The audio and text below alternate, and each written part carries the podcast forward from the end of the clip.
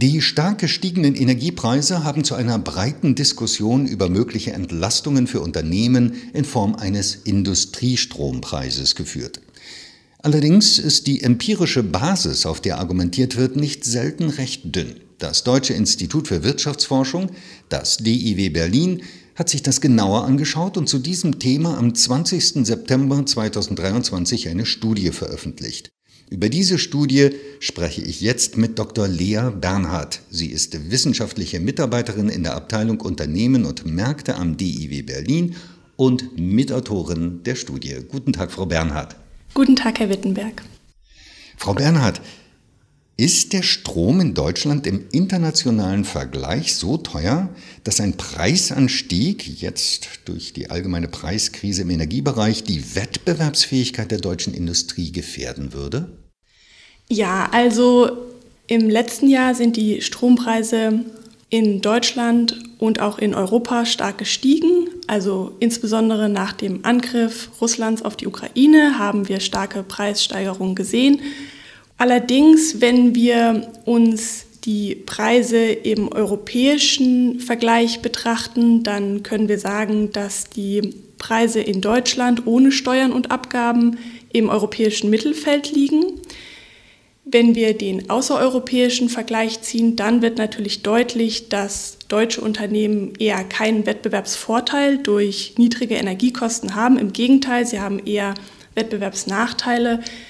Beispielsweise ist der Strompreis in den USA deutlich niedriger als in Deutschland, teilweise mit 8 Cent pro Kilowattstunde.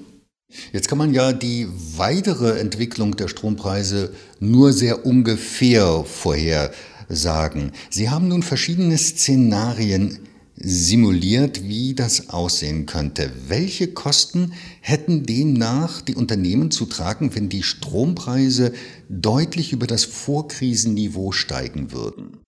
Genau, wir haben insgesamt vier verschiedene Szenarien simuliert und wir schauen uns an, wie sich Preiserhöhungen auf die Kostenanstiege im Verhältnis zur Wertschöpfung der Unternehmen auswirken. Und wir haben einmal einen Preisanstieg von 6 Cent pro Kilowattstunde im Vergleich zu 2018 simuliert und einmal ein extremes Szenario mit Preisanstiegen um 18 Cent pro Kilowattstunde, was natürlich eher unrealistisch ist und eben ein Extremszenario. Und was wir sehen können, ist, dass wenn wir einen subventionierten Industriestrompreis hätten, dann würden die Kosten im Verhältnis zur Wertschöpfung mit Industriestrompreis um maximal 3% steigen und ohne um maximal 7%. Und im Szenario mit 18 Cent pro Kilowattstunde hätten wir mit subventioniertem Strompreis Kostenanstiege um 5% und ohne maximal um 10%, aber diese 10% betreffen auch nur die zwei am stärksten betroffenen Branchen. Welche Unternehmen sind von den steigenden Energiekosten denn besonders betroffen? Also besonders betroffen ist die Branche der Papier- und Pappeherstellung und der Metallerzeugung und Bearbeitung in unseren Szenarien mit jeweils 7% Kostensteigerung. Weniger stark betroffen ist die Branche der Holzwaren und der chemischen Erzeugnisse mit jeweils 5 bzw. 4 Prozent Kostensteigerung im Szenario mit einer Preiserhöhung um 6 Cent.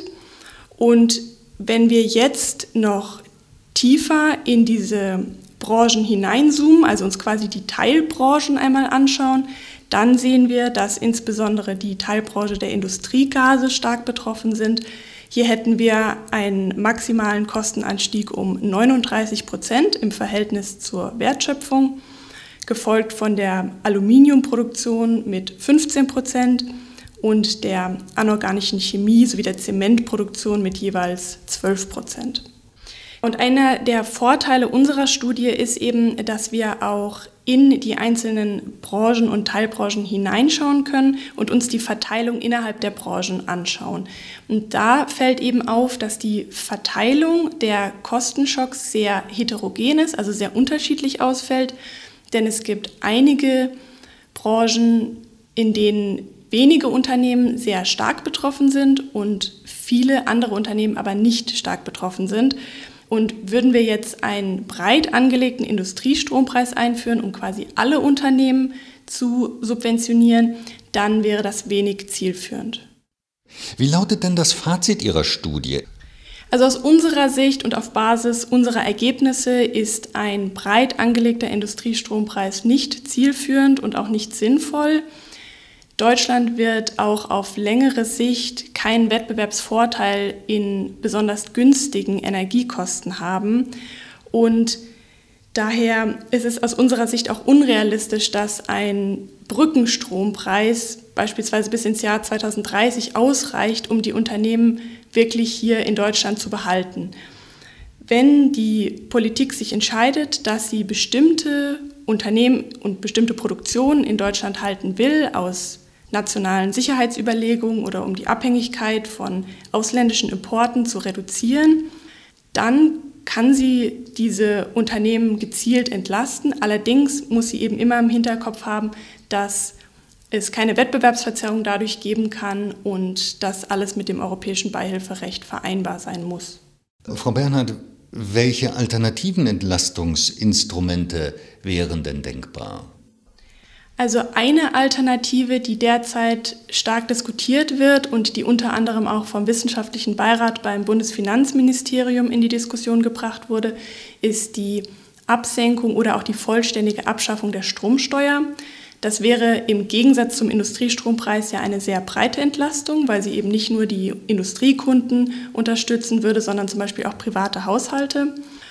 Und eine solche breite Entlastung müsste natürlich gegenfinanziert werden, wäre also teurer als der Industriestrompreis. Wir haben jährliche Einnahmen bei der Stromsteuer von 6,7 Milliarden Euro.